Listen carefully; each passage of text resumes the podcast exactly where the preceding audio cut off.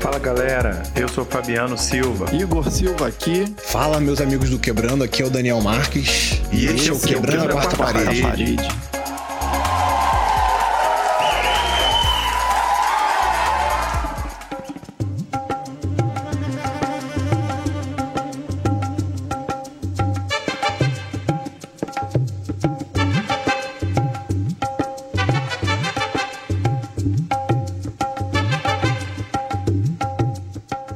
Fala galera, estamos de volta com Quebrando a Quarta Parede. Eu sou o Fabiano Silva e, como diz o maior quebrador de quarta parede do cinema, a vida passa muito rápido.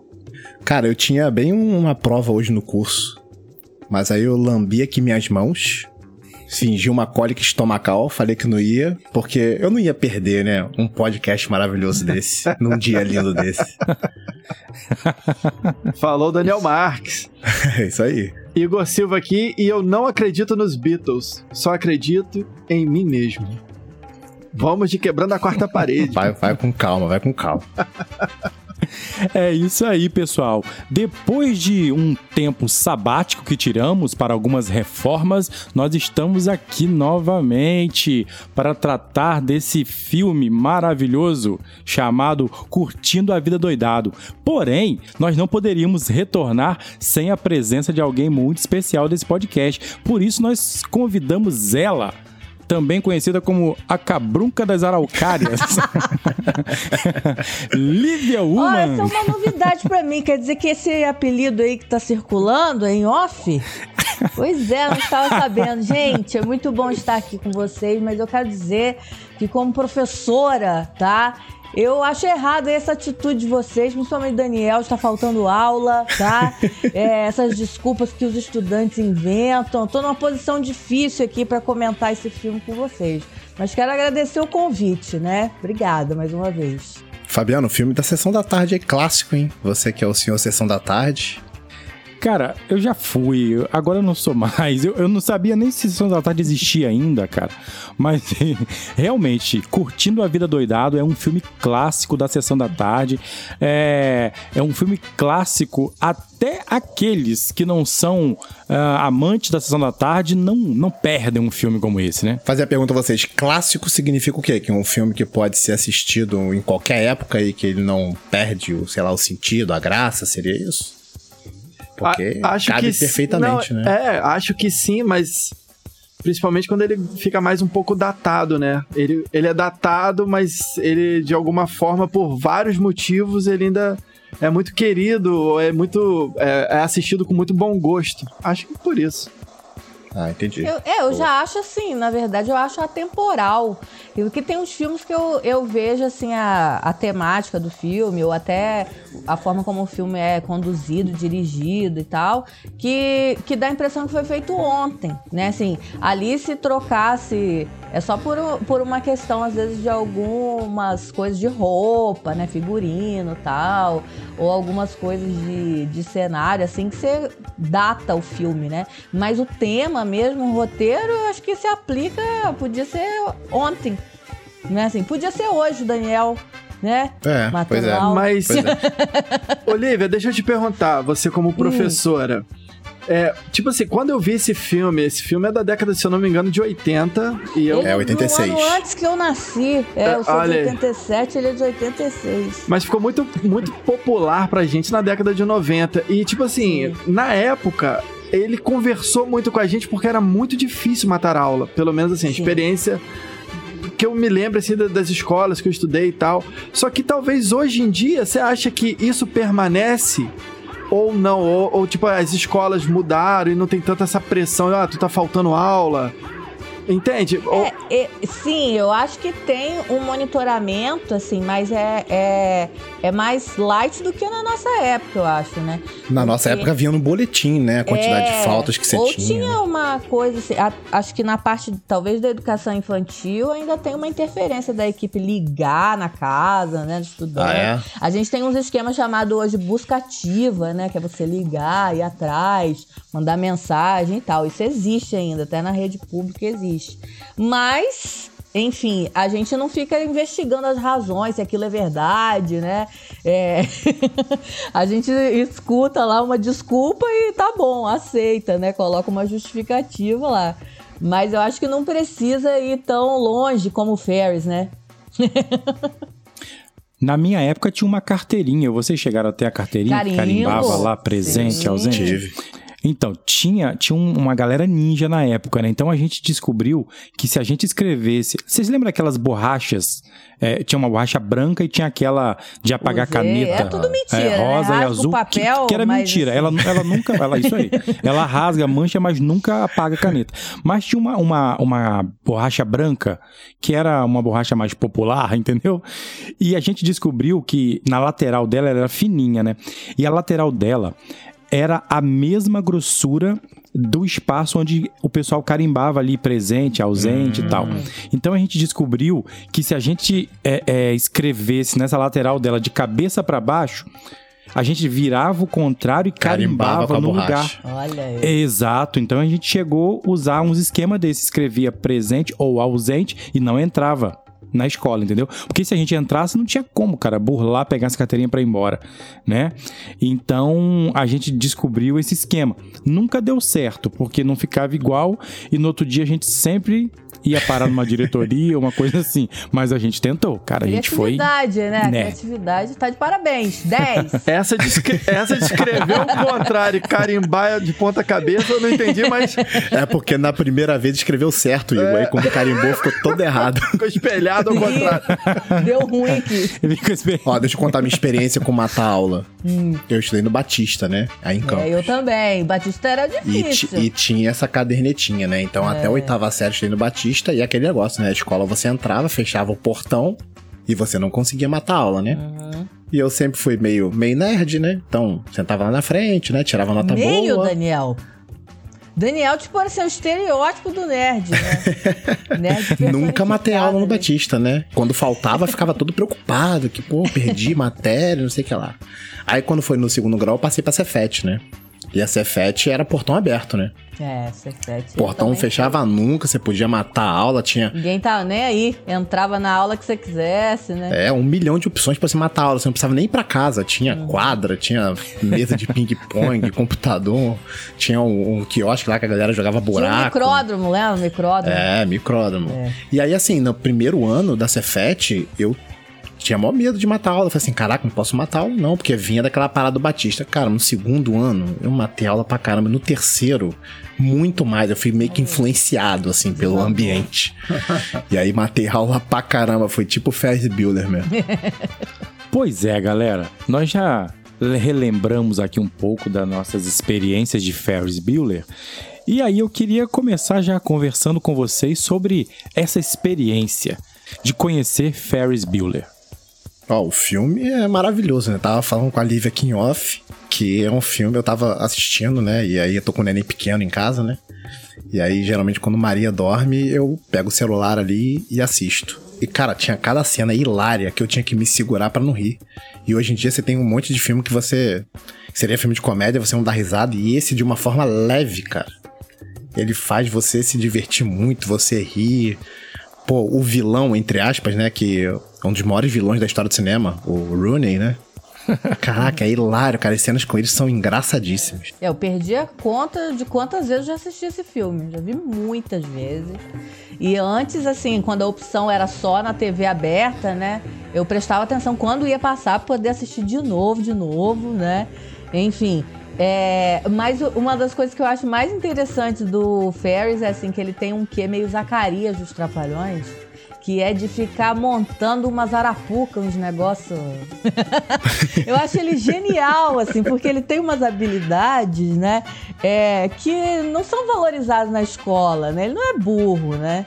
Ele é um cara inteligente, assim. Então ele tem umas artimanhas lá, as gravações que ele usa, É. né? Boneco que ele coloca lá no quarto dele, né? Um barulho de ronco, um tecladinho que ele usa. Então, assim, ele é um cara inteligentíssimo, né? Com habilidades. é, além da, das da habilidades acadêmicas, assim, coisas que a escola não dá, coisa pra vida mesmo, né? Essa é uma crítica, né, Lívia? É. Porque no meio do filme a gente vê na aula hoje os estudantes igual zumbi, né? Um tédio, né? assim. E exatamente. Então, assim, às vezes a escola, seria a crítica seria essa, né? A escola deveria aproveitar a criatividade Um de pessoas como desse, Ferris Bueller. É, pra arrumar soluções pra coisas no dia a dia ali, assim, Isso. né? Pois é, Lívia. É, assim como você, eu também sou professor. Eu não estou na sala de aula é, é, hoje, né? Mas eu na faculdade era meio controverso, né? Porque todo mundo vinha com esse papinho politicamente correto do professor e eu sempre falava o contrário. Eu falava, cara, ó. Pra que prova? Pra que o fulano estudar isso? Pra que estudar aquilo? Às vezes o aluno tem tantas outras habilidades que poderiam, né, ser trazida pra dentro da escola e ao invés disso a gente acaba afastando. É claro que Ferris extrapolava, mas o que vocês falaram aí, cara, é demais. Ele era um cara muito inteligente, porque criar todas aquelas escapatórias, vamos dizer assim, da sala de aula, só alguém muito inteligente pra conseguir fazer. Sim. Porque não seria qualquer um. É claro, a gente tá falando de um filme, sim, tá falando de um filme. Mas ele demonstra ali toda a inteligência de um adolescente que tinha. É uma grande capacidade. Ele não era aquele, aquele cara que não gostava de estudar porque ele não sabia das coisas. Pelo contrário, ele sabia muito das coisas. E combinava diferentes recursos, né? Até a parte de tecnologia, assim, nos anos 80, né, o que tinha ali, tudo ele usava, né? Gravação, som, telefone, né, e tal. Ele conseguia articular tudo de uma forma muito inteligente para chegar onde ele queria, né? E tem hora que ele fala que ele tinha que caprichar, porque na próxima ele vai ter que teria que inventar uma parada como de perder um pulmão. É, era a nona, foi a nona vez, né? Dessa vez eu tenho que fazer valer a pena. É, cara, muito bom. E outra coisa que a gente percebe que além de, desses conhecimentos é, é, tecnológicos, ele também tinha uma argumentação sensacional. Porque toda vez que alguém vinha tentar interpelá-lo, ele já tinha uma resposta, já tinha alguma coisa atravessada pra colocar ali. Então, assim, é impressionante como Uma esse cara tinha um QI. social, Exatamente. né? Assim, também, habilidade, Soci- né? é. Ele manipulava coisas e pessoas. Manipulava. Os pais dele, né, defendiam ele até a última instância. Ele fala das mãos frias, né? Que é o ponto fraco da mãe. Ela, tipo, ela vai sempre checar minhas mãos e quando elas estão frias. Aí, é, tipo, ela acredita que de fato eu tô passando mal e tal. Mas não pode passar do ponto, porque senão ele pode ir pro hospital, né? E é pior que a escola. Então, Que aí nem compensava, né? Pra você ver, ele calculava tudo. Ele calculava tudo, né? Todos os prós, os contras, os limites, tudo que ele podia fazer. é, lembrando que eu já trouxe esse discurso aí no nosso episódio de Melhores Discursos, né? Como o discurso mais irresponsável da história do cinema. É, e é muito legal porque ó, você se logo se encanta muito com ele, a genialidade dele, mas na verdade, prestando mais um pouquinho de atenção, o filme é todo dele voltado pro amigo. Porque na verdade o amigo tá meio depressivo, é aquele cara que hum, tem uma visão muito positiva da vida, e ele fala: "Cara, eu tô fazendo isso por você". Aham. Pra ele é só mais uma um dia de aula matada, digamos assim, né? Mas na verdade, ele incluiu o amigo na- nesse Mas eu dia não acho ele fantástico. muito bom amigo, não. Não, ele foi, ele foi bom amigo, tanto que no final o garoto, né, a gente vê aquela questão do- da transformação do Cameron, né? Sim, aham. Mas ele força muito a barra ali com o Cameron. Eu tenho maior dó do Cameron, assim. Não, é, eu acho isso também. Acho que ele se aproveita um pouco, mas depois ele meio que fica com remorso, assim, né, e tal. Eles têm um joguinho entre eles ali, né? Que tipo assim, o Cameron fica meio bolado, ele vai e pede desculpa, e o Cameron finge que vai embora, né? Aquela parada meio de, de dois tipos diferentes, né? São. Um, um, na verdade, é tipo o oposto do outro, né? É, eles são muito É, diferentes. é o que ele fala, mas na verdade ele também tá manipulando o próprio Cameron, né? Porque o carro é, É. do pai do Cameron, é como eles curtem. Isso, ele se aproveita muito do Cameron, é isso que eu acho. Fico com dó, assim. Então, mas. É, eu também acredito nisso, mas a gente pode perceber que o Cameron gostava de ser aproveitado É, é. também. Porque, assim, ele gostava de se ficar se fazendo assim de vítima, de Aham. coitado, e aí o Ferris ficava insistindo tal, ele ia lá e cedia, entendeu? Então ele meio que usava um pouco é, essa maneira despojada do, do Ferris como uma certa muleta pra ele se desgarrar desse mundo fechado dele. Eu acho que a muleta dele é a popularidade do Ferris, porque aí ele era o melhor amigo de um cara super popular da escola, assim, né? Só que ele pagava um preço muito alto pra isso. É, isso é verdade. Mas o Ferris gostava dele, né? Com sinceridade, assim. Não acho que ele também era. Só tava se aproveitando, não. Acho que ele gostava do Cameron mesmo. Não, é porque ele, tinha- ele tinha namorada pra poder passar o dia com ele, né? E ele insistiu muito pro Cameron ir, né? Tipo assim, Isso. ele já sabia direitinho, né? Não. Aí ele desligava o telefone, vem pra cá. Aí passava um tempinho, ligava de novo e já sabia o que ele tava sentindo. Você não vai morrer, não sei o que e tal. É. Isso não vai acontecer, pode vir. Talvez se fosse hoje em dia, Cameron teria vários laudos, né? De, de psiquiátricos, assim. Ia ser aquele, aquele aluno que ia viver tomando medicamento, não sei o É. que e tal. Então, na época não tinha isso, né? Cara, mas olha só, eu vou falar uma coisa. É engraçado porque o Cameron, tipo assim, o Ferris liga pra ele e ele meio que naquela vibe, tipo assim, não, eu não vou não. Isso aí eu vou acabar me dando mal, não sei o quê. Mas no final ele acabava cedendo. E Isso me lembra um amigo que eu tenho, cara, que durante muito tempo a gente trabalhou junto. E esse cara chegava pra mim, vira e mexe, ele chegava pra mim e falava assim, cara, eu tenho um negócio bom pra você. Cara, quando ele falava isso pra mim, eu falava, cara, quando você fala isso, eu já sei que eu vou me dar mal. Furada. Ele está, ele está entre nós aqui nesse Só colocava podcast, você na entendeu? boa, Fabiano. Ó, ó, tá vendo? Ó. Aí, ó. Já se manifestou. Eu nem falei Aqui, o mas. Daniel falou que viu no celular, né, o filme, deu vontade de rir por muitas vezes. Cara, revendo o filme, aquela parte que ele vai disfarçado com o sobretudo que no quarto dele tá no manequim e ele se Aham. passa como o pai da garota. E o diretor fica olhando de longe, e quando a menina chega perto, ele dá um beijo na boca da menina. o cara fica, ué, mas é o pai dela beijando a cara. Será que é assim que eles se, se cumprimentam na família dele? É, Cara, e- eu dou risada demais todas as vezes que chega nessa Rapaz, a cena pra mim que eu me cago de rir, cara, é quando ele tá no telefone com a secretária e ele acha que pegou o Ferris. Sim, Cara, aham. essa cena é demais. irmão. Essa cena é demais. descascar, né? ali. Quando ela fala Ferris na linha 2, aí dá o, dá o som. A cara dele, meu irmão, essa cena é hilária. Eu, Eu vou dizer assim. mesma, dessa vez, fiquei assim, como que ele fez isso mesmo? aí que é o Cameron, né, ligando e, E aí é uma, uma coisa que, assim, da técnica do filme, assim, que a gente pode trazer, é- e a Olivia falou que é um filme que ela vê sempre, é até um refresco, cara, porque a edição desse filme é uma coisa tão diferente do que a gente vê hoje em dia, Uhum. Que é lindo, cara. Você vê esse filme assim, tipo, ele fala assim: pô, você achou mesmo que eu ia perder um lindo dia desse de sol? Aí mostra três imagens de um céu azul com nuvens. Tipo, é expositivo, mas é a exposição que faz parte da narrativa. Então, assim, Que não é ridícula, né? não Você é ridículo, é um frescor pros olhos você ver um filme desse. Tipo, oxigena a sua cabeça do que a gente vê hoje. Tem hora que ele faz lista, né? Assim, ele interage muito com o espectador também, que é muito Isso. legal.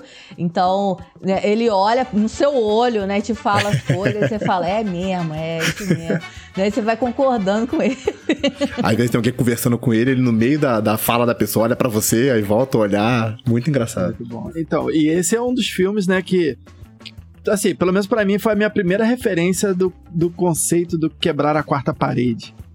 É, não lembro antes disso de, de ter visto nada do tipo. É, depois disso, né, eu gosto muito quando acontecia em House of Cards. E quem assistiu essa série também, ela é fantástica demais, que ali é no meio do- daquela coisa toda da Casa Branca e toda aquelas, aquela guerra política e o olhar do cara te coloca dentro do- da série.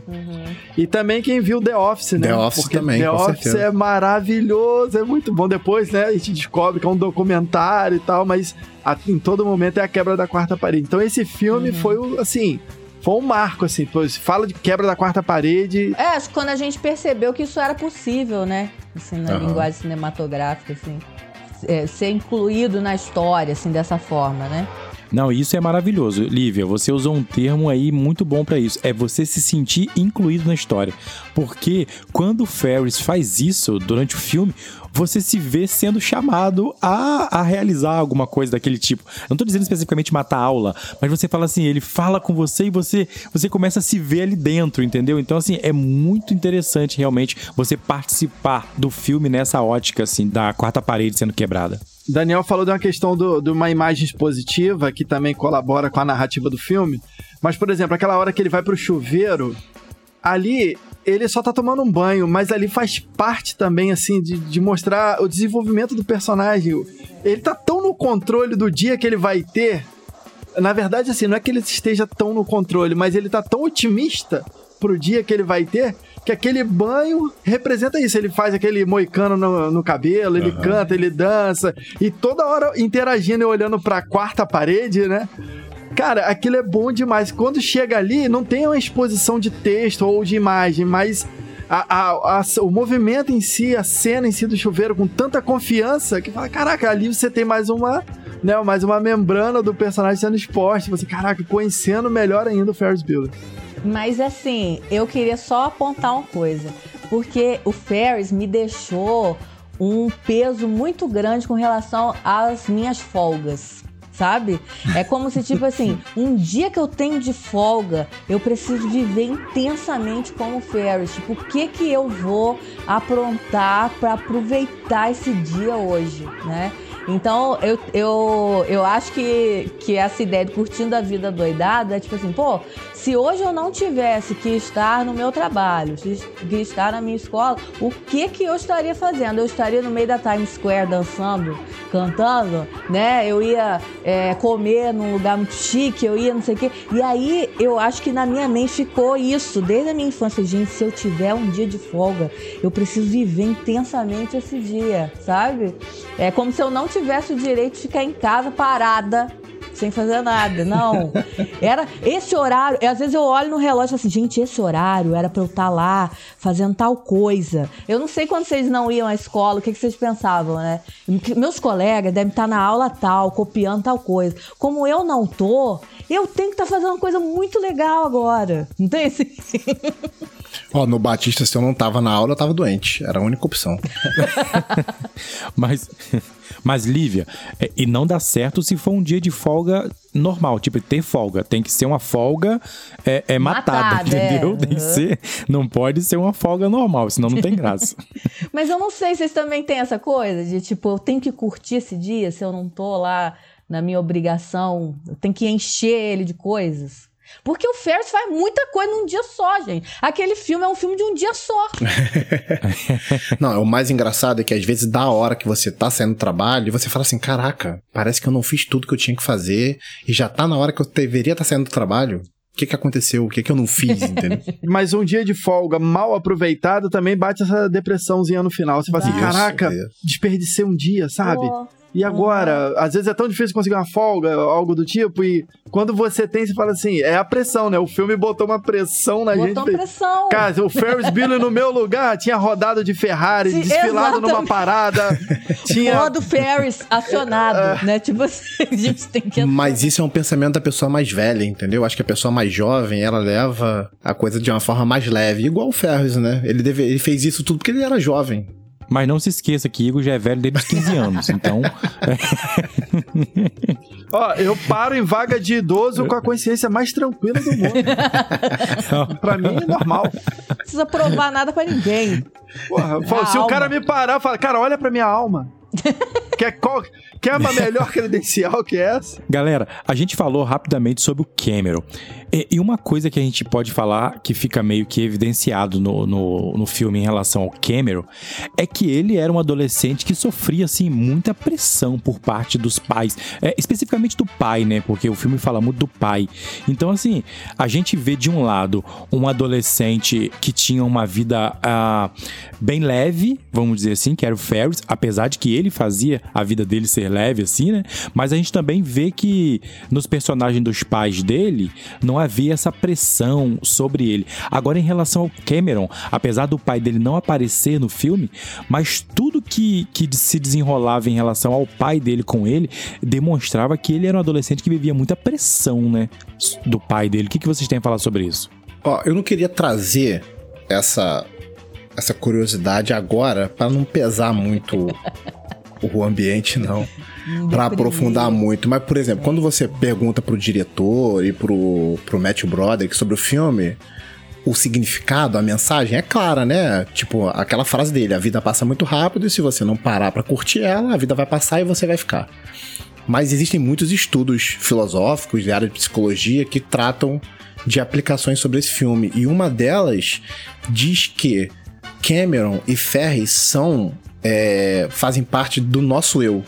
Então, o Cameron seria a responsabilidade social que nós temos, e Ferris seria o nosso desejo individual de fazer coisas que vão contra essa responsabilidade.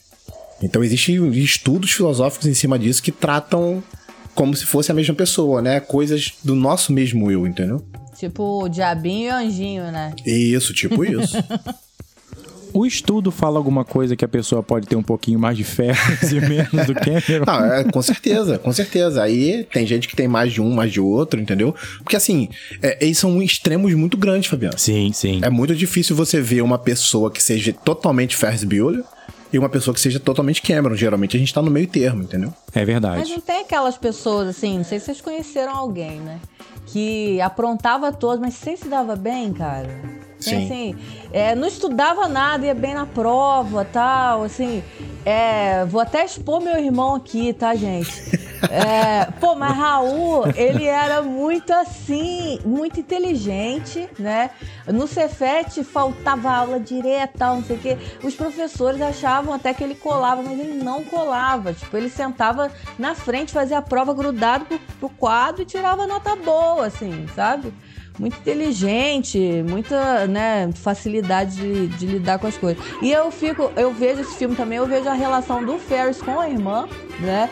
Porque Aham. ela tem maior ciúme dele, assim, né? Porque ele realmente se dá bem em tudo, é queridinho dos pais, os pais adoram ele, ela sabe tudo que ele apronta, né? É, mas no final das contas, ela é uma parceira dele, né? Assim, ela gosta dele, né? Ela torce por ele. Eu acho que ela queria até ser mais parecida com ele, né? Isso, isso. Aí eu certeza. vejo, às vezes eu vejo assim essa relação até que eu tenho com o meu irmão também, né? Que eu quando era novinha brigava muito com o Raul, né? Assim, tinha muitas desavenças, assim. Depois, assim, hoje em dia é meu parceirão, assim, né? Aí passo pano pra tudo, né? Perfeito, zero defeitos, torço e tal, né? Aí eu fico, eu observo essa relação dos dois por fazer esse link comigo mesmo, né? É, mas de ver, assim, como eu queria ser inteligente igual também, não tem, assim, umas coisas assim. E no final das contas, ela defende ele também ali, né? A relação dele com a família é, é legal, né? Assim, eu acho legal. Não, é incrível que em uma hora e quarenta a gente tem tantas relações entre personagens, né? Você citou aí a Jenny, né? Ele tem a parada com o Cameron, que é o principal ali. Sim. Mas, cara, tem muita coisa com a Jenny e, e muita cena com ela sozinha também, que ela passa e fala, alguém chega e fala assim, pô, ajuda a Ferris Bueller, né, na doação e tal. E ela vê coisa escrita pelo caminho. E aí tem a relação dele com a namorada, né, não é, tão... Meio secundária, assim, né? Não- Sim, mas tem, tem aplicação pra vida, porque um vai, no final do ano ele vai pra faculdade e ela vai ficar na escola mais um ano, né? Porque ela é de um ano anterior, então tem toda aquela coisa da separação mesmo, né? Da, que é tipo assim, cara, se a Então, gente pensar. coisa, ela quer casar com ele, mas será que ele quer? Ah, não sei, Eu não acho sei. que Mas assim, não ia querer. tem tipo isso, cara. Eu fico pensando nos meus amigos de, de ensino médio. Tipo assim, hoje em dia a gente não tem contato, porque a vida, tipo assim, Uhum. o contato que a gente tem é Instagram, Facebook, né? A gente mora em campo, às vezes Sabe conversa e onde tal. o outro tá, né? Tipo, assim. Exatamente, mas é tipo isso, cara. Acabou o ensino médio, cada um vai pro seu lado e existe mesmo esse momento na vida de todo mundo, né? Não, é, isso é verdade. Eu, eu lembro até que é, é, quando eu terminei um curso que eu fiz há uns anos atrás, eu lembro que no último dia de curso o pessoal juntou: ah, não, vamos tirar uma foto aqui porque. A nossa amizade vai ficar Aham. pra sempre, não sei o quê. Aí eu lembro que um dos professores falou assim: gente, não se iludam. Daqui a pouco tempo, um ou dois vão ter contato ainda um com o outro. Caraca, deixa eu ver se eu tenho contato com alguém ainda, Cara, nem sei. médio, Então, não tipo assim, É. Isso acontece. Não, e é uma galera que passa três anos com você, tipo, todos os dias, cara. É. Né? Você fica ali todos os dias com ele, então realmente é uma parada que você pensa assim: caraca, essa é uma parada que não vai acabar aqui, né? Tipo, não é que acabou, né? Mas, tipo assim, o contato fica muito pequeno. É, às vezes você fica em contato com uma ou outra pessoa É. só. Vocês falaram do, do Cameron e do Ferris, mas eu acho muito interessante a, a ligação que há também na Ferrari, do, do que aparece no filme do pai do Cameron, com o próprio pai do Cameron. Porque ele começa sendo aquele garoto meio Uma das oprimido, meio, mais tristes da história do É. meio tipo assim, meio depressivo e com muita bronca em relação ao pai, porque o pai briga, porque o pai reprime e tal. Mas depois que aquela Ferrari é quebrada, entende? Tipo, ele vê ela é, representando ali o pai dele, ele é um outro, ele se torna uma outra pessoa. É, ele reclama que o pai ama mais a Ferrari do Isso. que ele, né, tal. Ali vai se esclarecendo, né? Tipo, Não, e é genial que a gente não vê o pai dele, mas a gente sabe exatamente como ele é. Isso é genial. Ó, e falando sobre a Ferrari, nós temos que pensar, ela é um objeto, mas ela protagonizou duas cenas marcantes Aham. nesse filme. Uma é essa do Cameron se libertando, né, dessas amarras aí quando ele quebra tudo lá e joga a Ferrari lá embaixo. E a outra são daqueles dois carinha do estacionamento quando pegam a Ferrari e vão dar um passeio nela. Cara, aquela cena deles voando na rua com a Ferrari. Caraca, aquilo é demais. A referência dessa cena é Star Wars, né? Do início de Uma Nova Esperança lá, que tem uma nave imperial lá surgindo na tela, é exatamente igual ao carro surgindo. ó, novidade pra mim. É. Não sabia. Agora que o tipo do conselho, porque os caras rodaram tanto com a Ferrari que o que a, a marcação de quilometragem ficou tão alto, cara, vamos fazer o seguinte, vamos suspender a roda, É uma ideia tipo engatar. Né? Cara, isso era o tipo dos conselhos que tinha na minha época. Era esse mesmo. eu, eu não julgo, não. Eu teria uma ideia Cara, dessa. Mas eu não lembrava disso. Mas o, o Ferris, ele sabia como fazer, porque ele fala assim: ah, não, vou voltar manualmente.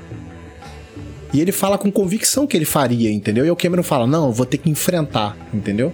O Ferris, ele já fez meio de sacanagem mesmo, porque acho que ele sabia Não, que ele não falou ia que ia voltar. quebrar entendeu? o vidro pra fazer alguma coisa Isso, assim, né? isso aí. Então, tipo assim, pelo Tinha que ele falou ali, jeito. é, tinha outro jeito de fazer. E eu- o Cameron fala: não, eu vou enfrentar porque precisa e tal. E ali tem a mudança no personagem e tal, que é uma mudança que a gente vê acontecer, não é de uma hora pra outra. É também bem escrito, bem trabalhado. Ó, uma coisa ridícula que eu vou contar pra vocês. Às vezes eu vou levar meu carro no estacionamento, eu vejo, vejo quilometragem, assim. Aí às vezes eu falo assim, cara, não vou abastecer, deixar na reserva mesmo pra eles não rodarem com o meu carro. Deixar aqui. Porque eu lembro do filme. Olha aí, tá vendo? Não é uma Ferrari GT 250, não. né? Não, é um quidzinho, mas vai que, né? Vou dar uma volta. Sei lá. Confio em ninguém mais. Você sabe que existe aí, eu não tenho certeza ainda, mas eu ouvi há pouco tempo que estão querendo fazer uma série sobre a história deles dois, né? Andando no, na Ferrari e tal. Não acho que não é só na Ferrari, né? Não sei se é no dia mesmo que eles utilizaram o carro, se eles faziam isso com outros carros. Mas surgiu essa ideia aí, não tenho certeza se foi pra frente. É claro que eles faziam isso com outros carros. né? Não, eu digo, com certeza, mas eu digo assim, a história que eles querem contar, eu não sei se é só no dia Aham, ou se eles vão sim, contar sim. outras histórias também, entendeu? É, a gente fica imaginando, eu imagino várias coisas, tipo, se. Porque a gente sabe que o Ferry já faltou aula outras vezes e tal. Aí eu fico assim, e nas outras vezes o Cameron também foi, né? Assim, como que, que era essa dinâmica deles? Eu fico imaginando um monte de coisa, assim, né? Na minha cabeça. Não, eu, tô, eu fico lembrando das faltas diminuindo no computador do Rooney, cara. Enquanto ele tá falando, pô, tem nove faltas, daqui a pouco baixa pra duas. Outra coisa fantástica é a trilha sonora desse filme, né? Pô, sensacional, sensacional. Eu vou te falar, mas a- isso, isso tudo era muito o nosso momento da anos 80, anos 90. Eu me lembro que eu estudava no liceu, cara, e tinha. O liceu tinha um negócio de broto liceísta, né? Que é tipo. Como eles chamavam. Um Cara, isso é concurso. muito cafona. Mas é como chamava as pessoas que desfilavam. E aí nós nos reunimos, eu, dois, mais dois colegas, que tinha um colega que na época tinha um computador. E aquilo era, uau, o cara Que tem um isso, computador em cara? casa. É, somos dessa época. Aí É. falsificamos o ingresso do broto liceísta e eu me sentia, caraca, eu chegava na escola, cara. Se eu pudesse, eu usava óculos escuros à noite. Eu tava me sentindo o hacker, entendeu? Tipo, caraca. Então, quando você vê isso em tela, o próprio Ferris fazendo, burlando um sistema, caraca, parecia, sabe, voz da rebelião, era super identificável, cara, muito bom. Broto licei. Pô, broto liceísta. Broto liceísta. Você desfilou Agora, alguma galera, vez, Igor? Eu não, É. só ficava julgando. Conta aí pra nós. Só Seu julgava. passado te condena, Igor. E hackeava os ingressos. Aí, ó, vamos. Aí, ó. Galera, agora aqui, vamos ser sinceros. Vocês hoje conseguem olhar é, esses adolescentes da atualidade tentando ser um Ferris Bueller, como nós já tentamos? Eu acho que os, os adolescentes estão tentando ser o, o, justiceiro da Marvel. Não se trata mais de, de, matar aula, cara. O que a gente infelizmente tá vendo é aluno agredindo professora. É, isso aí tá, tá um negócio mesmo. muito estranho, cara. Essas atrocidades que têm acontecido em escola. É, sei lá, acho que o Lívia falou mais cedo aí que se, que se, se o Cameron estivesse nos dias de hoje seria, seria teria vários laudos, né? Mas ó, a gente vive um problema social muito grande, cara, que as pessoas estão sabe? Há uma geração tão doente, né? E tão sem educação ao ponto de agredir professor, de, de como a gente infelizmente vê na internet aí de inúmeros casos que é terrível. Mas foi por isso que eu fiz essa pergunta, porque assim, é, na nossa época, é claro, guardadas as devidas proporções, a gente não conseguia fazer tudo o que o Ferris fazia, né? Eu até que gostaria, mas não conseguia. Mas a gente pensava em matar aula por diversão, a gente pensava em fazer alguma coisa, era só por, por viver um momento divertido e tal. A gente não pensava em momento algum em, em, em assim, é, matar aula era coisa errada, né? Mas eu quero dizer assim, a gente não pensava em matar aula para fazer coisa errada, não sei jogar videogame, essas coisas assim, né? Que era fliperama, né? Que a gente matava aula para jogar. Mas é, era para diversão, para curtição. Eu, eu hoje não consigo ver os adolescentes fazendo isso, sabe? É, a, a mente hoje, pelo que é, é, tem sido demonstrado pra gente, dos adolescentes, é muito diferente do que era na nossa época. E a gente via um filme como esse e a gente, é, assim, meio que se incentivava ainda mais a ter uma vida, assim, de curtição, de alegria tal. E hoje, infelizmente, eu não consigo ver uma isso. Uma coisa mais leve, mais divertida. Até o tipo de amizade, assim, eu fico pensando, hoje em dia, o Cameron seria um aluno que de repente ia estar tá se, se cortando na sala, uhum. sabe? Né? Assim, Sim, ah, verdade. É, porque tem essa questão da automutilação, assim, que é algo bem comum hoje, assim, né? Com os adolescentes que estão passando por questões em família, né? Assim, ah, essa cobrança do pai, não sei o que tal. Talvez ele ia reagir dessa forma. É, e aí eu vejo que falta, às vezes, uma parceria na leveza das amizades, né? Assim, ao invés de, do, de um ajudar o outro, né, a sair daquela tal, às vezes a tendência hoje, né, dos adolescentes é isolar mais o outro, falar aquele uhum. cara esquisito, vou isolar lá tal. É, e, e às vezes dá uma ideia errada pro outro também, né? Assim, ah, né, faz isso para chamar atenção, ajuda a fundar ainda mais, né? É, e eu vejo ali uma característica, eu falei que o, que o Ferris não era tão bom amigo, mas eu acho até que era, né? Assim, porque ele tentava, ele via que o outro tava mal, né? Mas não ficava falando assim, ó, oh, você tá mal, ah, não sei o que, sai dessa. Ele fazia coisas para tirar né, o Cameron da fossa, né, assim, para meio que tirar a atenção. Não resolvia o problema do Cameron, né, mas ele supria o Cameron com outras coisas, né, assim, com uma atenção, uma diversão, uma leveza, né, é, enfim, talvez acho que esteja faltando isso, né, hoje. Cameron Fry, esta é para você. Ele fala isso lá no, é, na, na parada, né? Ah, uma outra, uma outra polêmica pra gente aqui então. Vocês acham que curtindo a vida doidado hoje, em razão do politicamente correto, não seria um filme muito bem aceito?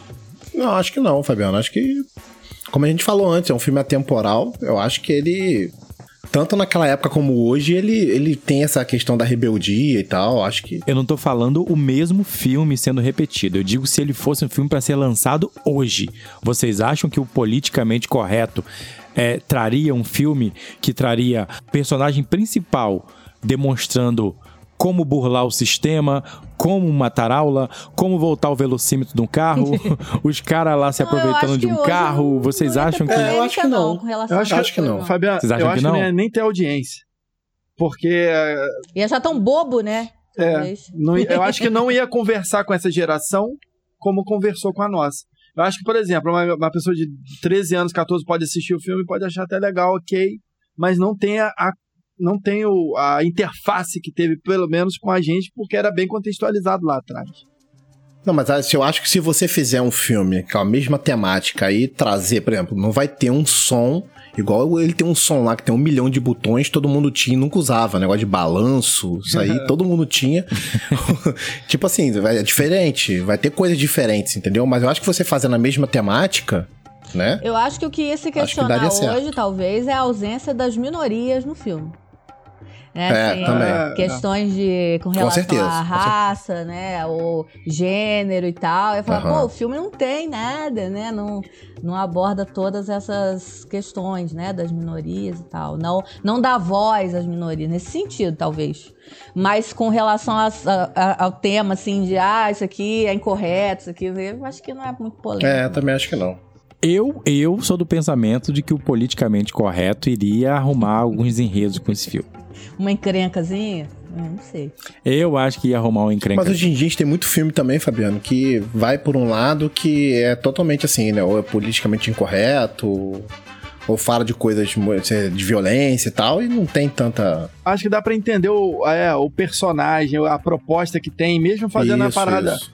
entre aspas, que errada, que era errado muito, parece muito mais lá atrás, é, entende que beneficiou o cara, entendeu? Tipo, o, o próprio Ferris viveu um dia daqueles, um dia lindo, aproveitou um dia lindo, Aham. e fica essa mensagem, né, que virou pressão aí na cabeça da, da Lívia, como também resgatou o amigo de, Cara, libertou o cara. O cara tava aprisionado, aquela questão do pai, da, da opressão paterna. Aham.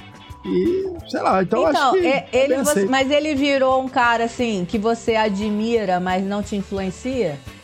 No caso do Daniel, por exemplo, Daniel falou, só faltava aula e doente, né, tal. Aí chegou no ensino médio, mudou de escola, mudou um pouco a realidade, né? Mas você acha que, que tem uma influência, assim? Ou não? De um, de um Ferris? É, de um Ferris? Cara, eu acho. Porque ele era Acho visto meio como herói, né? Você fala assim, pô, Sim, cara é o eu- máximo. Eu acho que sim, porque assim, eu tinha, tinha amigos na, na- que matavam a aula e não acontecia nada. Tipo, era tranquilo, né? Eu, eu vinha com aquele pensamento de uma escola que era portões fechados. E aí no primeiro ano não matei porque tinha medo, depois veio, não foi assim. Aí fiz a primeira vez, fiz a segunda, né? Graças a Deus, né? Era um bom aluno e tal, conseguia me virar depois. Falei, ah, vou, vou matar essa raiva. aula aqui pra jogar bola, jogar basquete. É, mas isso é mostrado na, com a relação à irmã dele, né? Porque ela, ela anda pela escola sabendo que tá todo mundo. Ele é super popular e todo mundo comprando a ideia dela, mas ela, como irmã, sabe que ele era o maior causeiro, cara. Que era tudo armengue. E ela falou assim: Cara, como vocês podem falar isso do meu irmão? tipo, assim, ninguém conhece ele de verdade. Então, mas ele era, mas ele era um cara inteligente e criativo. Tipo assim, o Ferris podia matar a aula, entende? Mas algumas atitudes dele tiveram consequências para os outros.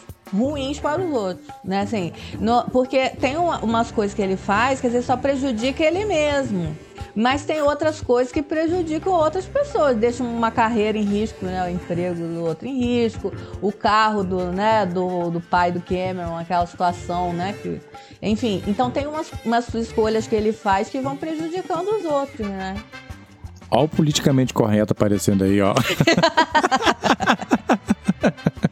Eu não vejo muito isso não, Lívia. Na verdade, as pessoas que estão fazendo por elas. Tipo, o Cameron, quem destrói o carro é o Cameron, né? Tipo, ele que chuta o carro. O carro ia estar ali de boa. Né? Só que, tipo assim, ele tirou ele da zona de conforto. E você vê até na, na- no físico do personagem como o Cameron mudou, né? Tipo, a Sim. gente vê um personagem e logo depois que isso acontece, ele começa a falar sério, né? Ele tem aquele ator tem muitas expressões faciais, né? Tipo, lembra até Jim Carrey, mais novo, assim e tal. Fazendo aquela boca assim e tal, mostrando os dentes. E depois ele começa a falar sério e tal. E quem destrói o carro é ele. Ele chuta, tipo, ele mesmo que faz isso. E o Rooney, coitado. o Rooney que foi atrás, pô. O cara já tinha nove faltas, mais uma, menos uma, pô. Agora, um outro momento que é, acho que é altamente positivo, talvez um dos mais positivos do cinema, é a parada em que ele desfila e canta, não tem como. É. Com certeza, Fabiano já balançou o quadril na frente da TV, cantando. Olha lá, lá vem ele, ó. Não era? Agora, como que eu vou dormir com a imagem dessa na minha mente? Entendeu? Cara, é muito, muito boa aquela cena. Engraçado que ele tá com um colete de oncinha, uma blusa branca, tipo, ele já tá vestido totalmente diferente, assim.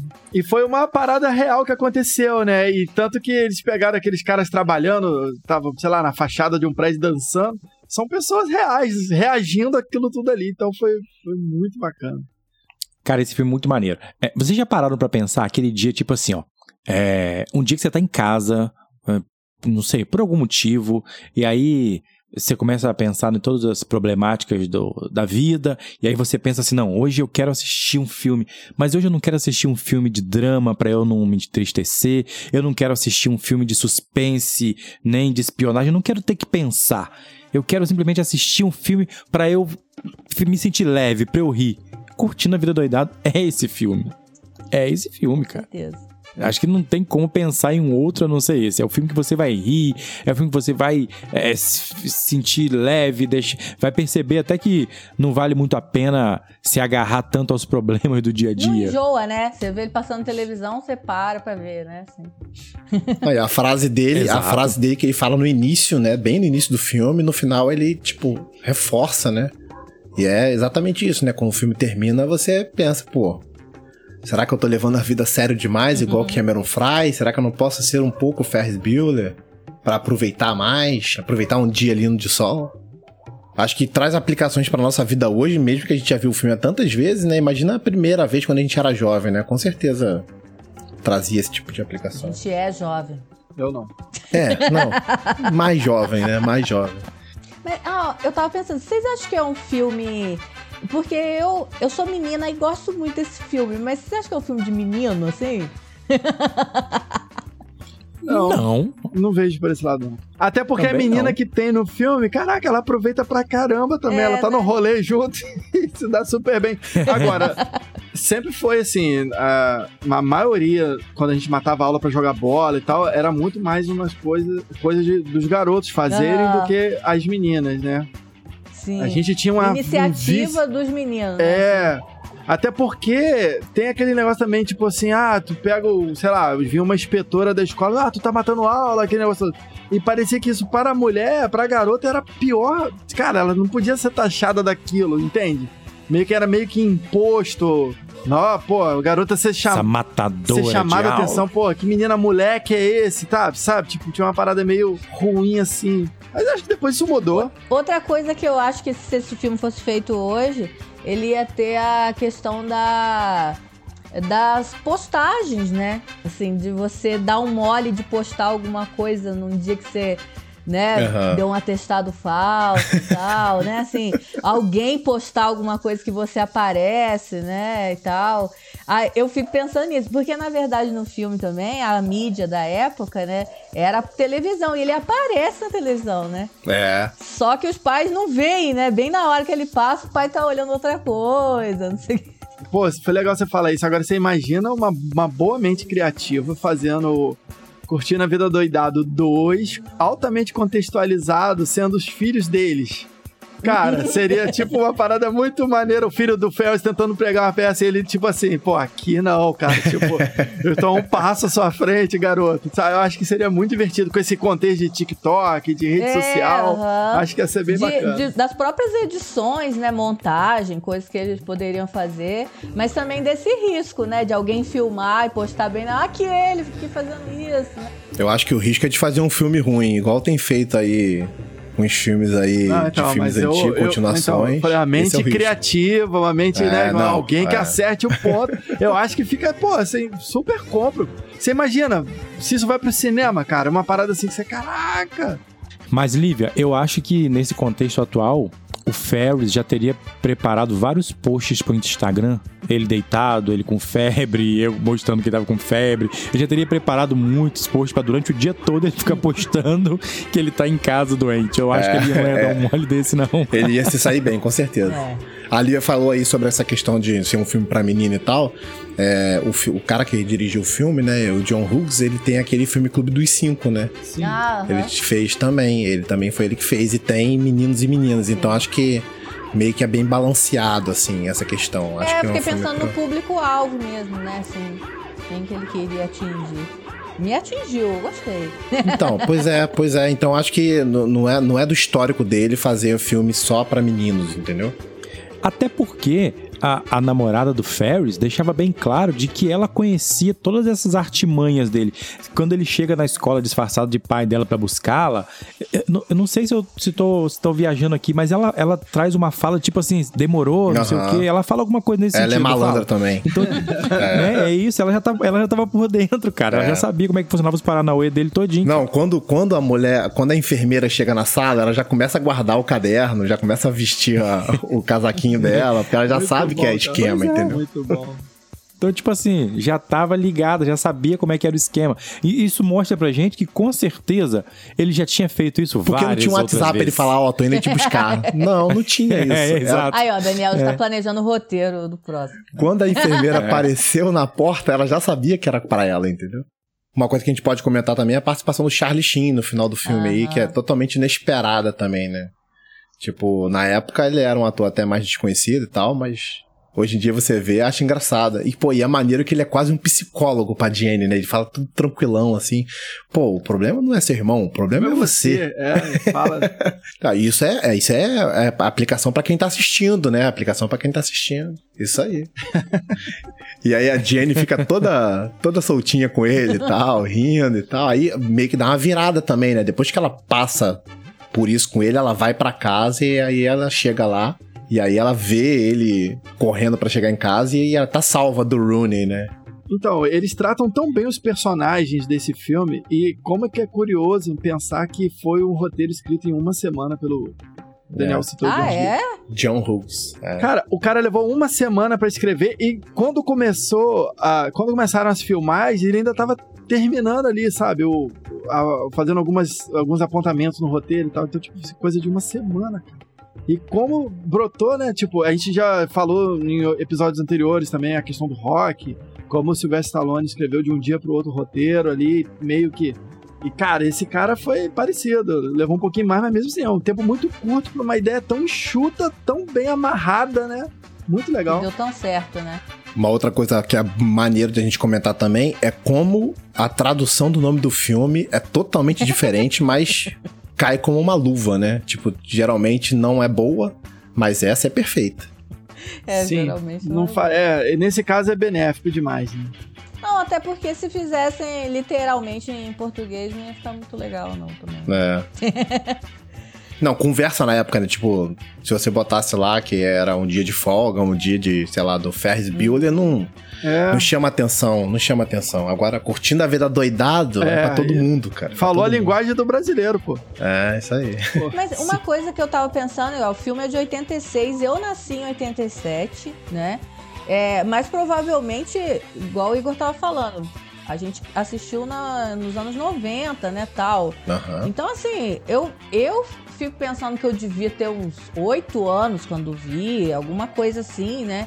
Então já tinha passado tanto tempo, É, né? às vezes 10 anos, né, Lívia? Pô, é. Pô, 10 anos é muito tempo, E é. depois disso, ele passou repetidas vezes, né? Aham. Assim, é, mais uma vez no ano, provavelmente, né? Na TV aberta, assim, ele passava.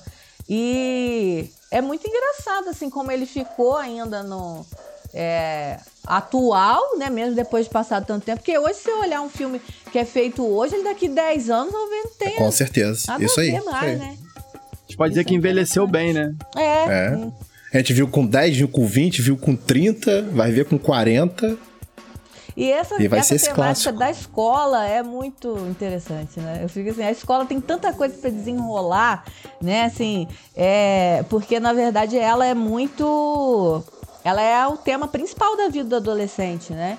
A escola, esse tempo mesmo de pandemia mesmo, né? Que os estudantes ficaram sem frequentar a escola, foi punk, né? Assim, Aham. pra, pra eles, né? Porque a, a escola é a vida deles, né? Assim, Foi punk pra eles ou foi punk pros pais?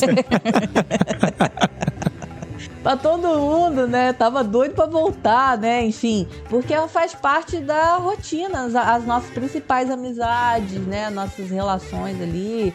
é, todas as nossas motivações na adolescência envolvem a escola, né? Não só isso também, Lívia, até quando você é bebê, tipo, tipo assim, tem estudos que falam, né? Hoje em dia eu tenho uma filha pequena, né? Estudo bastante coisas assim e fala que é bom que a criança tenha contato com outras crianças para ela poder desenvolver essa questão social e de cognição e várias coisas, entendeu? De regras, quebrar regras, né? Tudo isso. tem É, e tipo, com te- escola. existe prejuízo pra criança que não, não tem esse tipo de contato, entendeu? Então, acho que é desde pequenininho. É, eu acho muito certeiro, assim, né? Você tratar de, de temas que envolvam a escola, assim, a escolar e tal. Porque, né, faz parte da, da- do dia a dia de, de muita gente, né? Assim, eu lembro também que eu era doida pra não ir mais à escola. Vai chegar um dia que eu vou estar livre de. Aí virei professora, né? Olha só. A ironia do destino. Cara, uma coisa que é legal a gente pensar, que assim, é, anos 80, anos 90, tivemos muitos filmes com essa temática de escola, né, de adolescente na escola. A gente pode pensar em vários filmes, né? Daniel citou o Clube dos Cinco. Te pego lá É, fora. tem Te Pego Lá Fora, tem assim, aqueles que marcaram, né? E vários outros aí. Mas eu acho que Curtindo a Vida Doidado inovou muito, assim, porque ele, ele retrata exatamente é, essa ideia desse, desse aluno que faz de tudo para poder ter um dia divertido longe da escola. Então, assim, alguns outros filmes a gente tinha é, é, algum personagem que gostava de matar aula, um negócio assim, mas nada com esse foco específico. Eu acho que a maioria dos filmes que nós tivemos com, com ênfase em vida escolar tratava muito sobre aquela questão da, da, de namoro na, da adolescência, tinha muito disso, né? A maioria dos filmes, né? Tirando o Clube dos Cinco, que já tem uma temática diferente, que eu gosto muito, e Curtindo a Vida Doidado. Eu acho que esses dois filmes, assim, eles trazem uma ótica diferenciada para essa ideia de vida escolar. Quando você tá na escola, você não tem a impressão que você não vai sair dali nunca mais? Porque é um, demora muito a passar o tempo. Quando a gente tá nessa fase, assim, né, na escola. Eu lembro que eu contava nos dias, eu falei, gente, falta tantos anos eu me livrar da escola. Aí, quando eu tava no, no ensino médio, eu fiz o mesmo caminho que o Daniel. Eu fui do Colégio Batista pro Cefet, né? E aí, quando eu tava no Cefet, que eu comecei a ter que me esforçar muito pra passar de ano, porque eu tinha muita dificuldade em exatas, né? Até eu tinha, não tenho, né? É, não sei. Aí eu falei assim, mãe, o negócio é o seguinte. Eu acho que eu vou reprovar em física e eu acho que eu não vou sair da escola mais. Você vai aceitar isso? Uma filha eternamente no ensino médio? Eu não vou conseguir sair. Eu não me vejo saindo. Mas Aí- isso pra você era tipo um alívio ou era uma. Não, eu ficava assim, não vou conseguir, cara. Era pra eu Aham. acabar. eu tava contando nos dedos, fazendo uma contagem regressiva, e eu falava assim, cara, não vou conseguir, tô presa pra sempre no ensino médio. E aí, eu acho que o Curtindo a Vida Doidado, ele traz essa coisa também, assim, de... Ai, eu quero me livrar da escola, né? Assim, a escola é, é a pior coisa da minha vida, mas ao mesmo tempo, né? É, eu sinto uma falta, né? Assim, de alguns momentos na escola. É um filme meio nostálgico, né? Você fala assim, pô, saudade, né? Desse tempo, dessa energia que eu tinha. Ou a- até o que a gente estava comentando da sessão da tarde, né? Era nesse momento que eu estava na escola que eu tinha tempo à tarde para assistir sessão da tarde. Isso. É, Hoje em dia não pra tem. né? parar pra fazer isso, me dar o direito de fazer isso, né? Assim, hoje em dia não tem, né? É, então, aí você fica assim, pô, que, que momento legal que era aquele, né? Assim, tem coisas que né, a gente não queria voltar, mas tem outras que a gente se recorda de uma forma meio nostálgica, assim. Mas eu acho que o Curtindo a Vida Doidado tem isso, porque a gente, quando tá vivendo na escola, essa rotina da escola, a gente tá doido pra sair, né? Então a gente fica Aham. tentando como que eu posso sair, como que eu posso sair. Aí depois sai, né? Não tem volta mais. E aí chega o boleto, você Chega quer voltar o pra boleto, escola. você não tem tempo pra sessão da tarde, você não sabe nem se passa a sessão da tarde, né, Fabiano? É. Nem Por aí, Isso aí é por aí, triste. nem sei se Isso é passa. triste. Ó, mas eu vou te falar, a, quem pôde. Eu, eu meu ensino médio foi no, no liceu, né? Em Campos. E foi uma das melhores épocas da minha vida. Eu acho que poder passar por um período assim, seja na faculdade, no ensino médio, em que você viveu algo muito intenso e totalmente nonsense, sabe? Super aleatório. Isso é. Falou o broto liceísta. Isso é. Não, cara, eu- ah, rapaz, eu já tive dois ou três encontros com o pessoal do, do liceu, assim, ah, vamos reunir aqui. Na verdade, dos 30 foram, sei lá, 10, 8. Assim, mas, cara, quando nós sentamos, começa cada história que eu, cara, nem lembrava. E é um momento foi muito bom. Eu tenho também algumas amizades dessa época.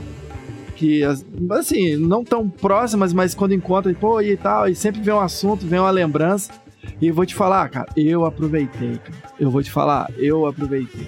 Isso é, isso é muito, é um privilégio. Se você passou É. por algo que você fala assim, cara, essa fase foi demais, isso- eu vivi isso. Isso é. Eu penso isso do meu terceiro ano do ensino médio. Tipo, eu, fico- eu só fico triste que eu não pude aproveitar os outros dois, mas no meu terceiro ano do ensino médio, eu matei a aula como ninguém e foi maravilhoso, cara. Foi muito bom. Crianças, olha não o conselho que o cara dá. Bom. Tá errado. cara, eu, eu, eu falei, né? Muita coisa é Ele tem inocência. uma filha agora. Gente, olha só. Cara, eu me lembro, só pra vocês terem ideia, que eu fiz prova pro Cefet também. Fiz, na verdade, um ano de pré-técnico, que tinha o pré-técnico. Tinha. aham. Aí fiz a prova e fiquei ali muito, mal- muito ruim na, na, na, na seleção, mas comecei estudando no liceu. Aí meu pai foi, comprou uniforme, material, aquele negócio todo. Na primeira semana de aula, eu comecei ficando com a garota mais bonita da sala. E eu, final, e eu meu pensamento foi, cara, chegou a minha Igor, vez. Vai se complicar aí, cuidado. Não, não, eu falei assim, cara, chegou a minha vez. E só, só achava que acontecia com os outros. Eu não tava acreditando que eu tava namorando a menina. Ferris e Sloane. Cara, o que que aconteceu? Aí veio uma menina super CDF que tinha na turma e falou assim: Igor, você passou no Cefet na reclassificação. Eu tinha feito pra ir curso de edificações. Olha isso. Hum. Aí eu fiquei triste com a notícia. Eu falei: caraca, não, eu não posso Não sair daqui. Aí eu, Agora que é meu momento. aí eu fui no Cefet, cara, e realmente eu passei. Tinha tipo assim, dois dias pra fazer a matrícula e tal. Eu fui pro meu pai e falei: ó, seguinte. Passei no Cefet, todo triste, falando. Meu pai tá aí, aí, vamos, vamos fazer como? Eu falei, não, vamos fazer nada. Já tô no liceu, tô bem encaminhado. Meu pai, pô, mas eu já Ótima comprei ma-. Ih, material, já comprei uniforme. Você quer ficar lá, tá feliz lá? Eu falei, cara, tô feliz demais. Tipo, Que tudo- bom, que bom. Da Até o dia que a menina partiu seu coração. Levou quatro dias depois. Eu perdi a matrícula. Eu perdi a matrícula do Cefet. Quatro dias depois, menino, não era bem o que eu queria. Segue a vida. Falei, cara, minha vida tomou. um- Só lembro do filme Tudo em Todo Lugar ao mesmo tempo, que foi uma ramificação que eu, que eu tomei, cara. Cara, terrível. Mas assim, ter ficado no liceu, por um lado, valeu muito a pena. Foi muito. Época de ouro. Agora, vamos ser sinceros, né? A gente aproveitou bastante a nossa adolescência, a gente aproveitou bastante quando a gente matava a aula, mas curtindo a vida doidado traz um, um, rançozinho na gente, né? Porque aqui, que glamour de aula matada foi aquele do Ferris Bueller, né, cara? Tipo assim, só coisa top, assim, Foi cara. Só coisa maneira que a gente às vezes podia pensar assim, pô, vou matar aula pra ter um dia de Ferris Bueller. matar aula em campos fazer o quê? Pra, na praça do liceu? Tomar sorvete É na que eu tô Evans? dizendo. Entendeu? Tinha nem McDonald's, Campos. É por aí, entendeu? Então a gente não tinha esse dançar na Praça glamour Salvador, todo, né? o quê? Ó, mas uma coisa que me fez pensar também é como a gente era feio, né? Porque eu tava vendo. Muito.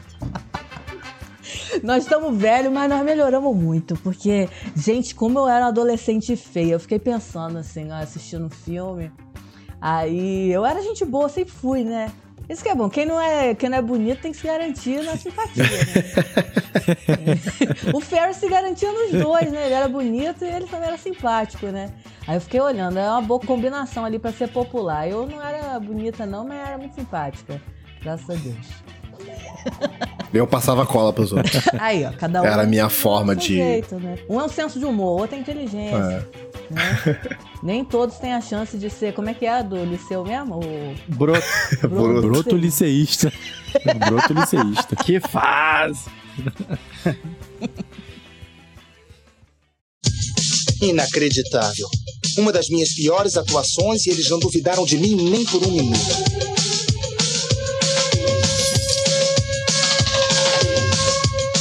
E eu ia perder um dia maravilhoso desses de sol enfurnado naquela escola. A vida passa muito rápido. E se você não curtir de vez em quando, a vida passa e você nem vê.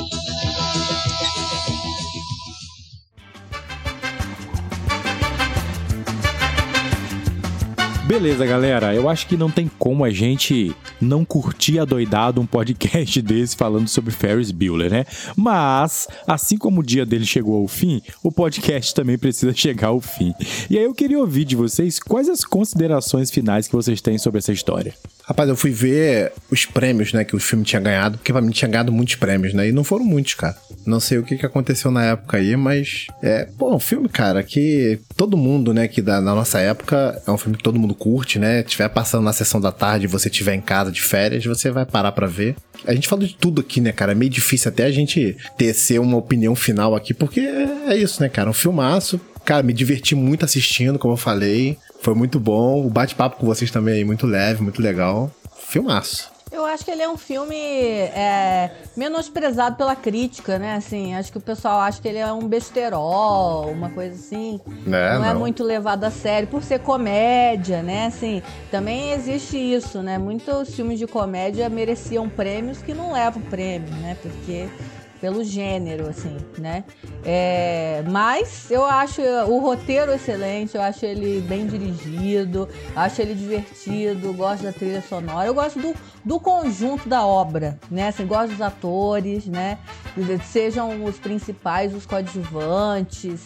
É, e eu gosto principalmente de tudo que ele desperta no meu imaginário, né? Assim, na- É, eu me colocando no lugar, né, do, dos personagens ali, pensando o que, que eu faria, né, e tal. Será que eu teria coragem de ir tão longe assim, né? Ou ia ser um pouco mais humilde, mais tímida nas minhas atividades matando aula, né, tal. Como que eu faria pra matar a aula? Será que eu seria tão inteligente? Então ele, eu gosto disso que ele desperta em mim, né? Porque é um filme, por mais que seja uma realidade americana, né, assim, eu não sei como ele se aproxima de mim, né, aqui no Brasil, assim, não consigo explicar. É verdade. O Niso Neto, né, que é o ator que dá a voz ao Ferry Bueller aqui na, pra gente. é, eu vi uma entrevista dele falando sobre o filme, perguntando como é que foi, porque é um filme muito impactante, assim, né? É, como a gente já falou que é um clássico e tudo mais, e ele falou que na época era só mais um trabalho, tipo, não- na época não, não se tinha essa, essa visão, ou o filme não tinha essa proporção como tem hoje, inclusive. Então ele gravou, então pra ele não foi nada demais, entregou e depois foi passando o tempo e o pessoal, caraca, tu é a voz do, do Ferris, tu é... e, aí- e aí ele falou, caramba, ele foi tendo que aprender a lidar com isso, falou assim, caramba, realmente o filme estourou de uma forma que nem eu que conheci, né, antes de ir pro cinema e tudo, fazendo ali a dublagem, não imaginava que seria uma coisa tão vencedora, tão impactante como foi. É, achou que ele ia cair no esquecimento, né? Tipo assim, ia chegar uma É, ia que- ser um filme daqueles é, bem razoáveis pra baixo e tal, mais do mesmo da época e tal. E não foi. Então, talvez ele não ganhou muito prêmio na época, até pela crítica também não, não absorver. Acontece, né? Tem coisas que a gente só, só vai dar valor lá na frente olhando pra trás. Caraca, olha isso. Né? Tipo, daqui talvez dois, três anos, Fabiano e Lívia vão ter a mesma opinião de La La Land. Fala, caraca, como que eu pensei assim naquela É, época? Tem Não, não essa- compreendi isso. Não, isso é inevitável. É o som da inevitabilidade, senhor Anderson. Eu não vou nem falar nada É, estão provocando a gente, Fabiano, deixa quieto. por aí. E você, Fabiano? Cara, então, é, é, falou sobre a questão do, do roteiro e tal. É, quando, comecei, quando eu assisti esse filme pela primeira vez, não tinha nem ideia de nada disso, né? De roteiro, né? De prestar atenção em nada disso. E depois que fui tomando gosto para essa questão de cinema, e aí sim passar, passei a conhecer um pouco mais sobre essa questão de, de roteiro, de enredo tal. Cara, mas vou dizer pra vocês, Curtindo a Vida Doidado é o filme que eu vejo sem nem prestar atenção em nada disso. Porque assim, são tantas sensações boas que ele traz, como disse Lívia, que eu não tô nem aí se o roteiro é mais ou menos, se o roteiro é tal. Eu acho que a junção de tudo que ele faz é, e que ele traz pra gente é, é, resulta em algo tão bom, tão prazeroso de ver e de rever, que eu não tô nem aí pra isso. Então, assim, é uma pena esse filme não ter alcançado prêmios. É, vários filmes que a gente conhece aí que são muito bons, muitas vezes não alcançam né, uma quantidade de prêmios que a gente entende que ele deveria alcançar. Mas ainda assim, é, essa falta de premiação não tira dele, para mim, é, essa qualidade exuberante que ele tem. E apesar de a gente aqui no Brasil. É, aqui no Brasil. Eu não tô no Brasil, não, mas é isso aí. Ô, meu É, pai céu. É, apesar de a gente no Brasil é, não ter esse glamour, como eu falei, né, do Ferris Bueller matando aula, mas assim, eu acho que não tem um adolescente da época que viu esse filme que não se sentiu motivado a ter uma vida mais leve, a ter uma, uma vida de ações mais leves, mais alegres, assim, mais divertida. Então, assim, Curtindo a Vida Doidado pra mim é um clássico na- da época e atualmente ele não deixa de ser algo, assim, muito prazeroso de ser assistido. É, eu fico pensando assim, eu tava pensando no maior conflito do filme, né? É, o que, que que me prende no filme? São duas coisas principais. Uma é qual é a próxima coisa que ele vai fazer, né? Assim, você fica na expectativa, porque ele vai é, indo cada vez Escalando, mais alto. É, escalando. ele vai ousando cada vez mais. E, mas eu acho que o maior conflito é ele vai pagar por isso ou não? Né, assim, Aham. ele vai ser pego ou não? Os pais vão descobrir ou não? A escola, né? Ele vai sofrer as consequências disso ou não? Eu fiquei pensando nisso, né? O que, que é o conflito no filme? Pra mim é isso.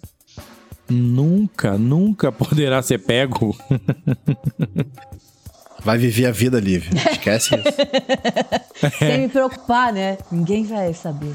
É, se for, se for pra ficar se preocupando com o que pode acontecer, você deixa de ser uma Ferris isso aí. Bueller. Não, Não precisa, não pode se preocupar. dia bonito. Obrigada, É, galera. É, se conselho preocupando. sábio de vocês. Vou guardar aqui. Ó, só por isso, eu acho que nós quatro deveríamos amanhã ninguém, ninguém trabalhar. Vamos dizer quem tá doente, manda o Ainda bem que atestado. ninguém sabe que dia é amanhã, né? Ninguém sabe. Tá gravado, É, por aí, por aí. Eu sei que dia é amanhã. Amanhã pode ser sábado. Daniel tem um bom motivo pra faltar. É, pô, amanhã eu faço 39 anos. Vou datar o Ai, episódio. ah, né? Não. Colocou a 39 data, anos. meu Deus do céu. Me complicou demais. Ô, Daniel, Daniel. Agora o que eu tô pensando aqui, Daniel, você faz 39 anos. A sua frase amanhã, quando acordasse, é: Eu não posso perder o meu 39 aniversário Ah, trabalhando. papai, você sabe que onde eu trabalho tem folga no dia do aniversário, né? Mas amanhã por. Que isso, mas amanhã por uma cara? série de motivos, aí eu não vou poder folgar, mas tipo, eu ganhei a folga pra frente, O pobre entendeu? não tem um dia de paz. Ah, entendi. É, pobre, não tem um Mas dia de nos paz. outros, nos outros anos eu folgo no dia do meu aniversário, cara. Aí. Pois é, galera, é isso aí. Eu acho que a gente curtiu a doidada desse podcast, mas temos que chegar ao final dele. E o que eu tenho a dizer pra você é: curta a sua vida. Eu achei que você fosse falar. Vocês ainda estão aí? Show, show. Valeu, pessoal. Valeu. Valeu, valeu, próxima. galera.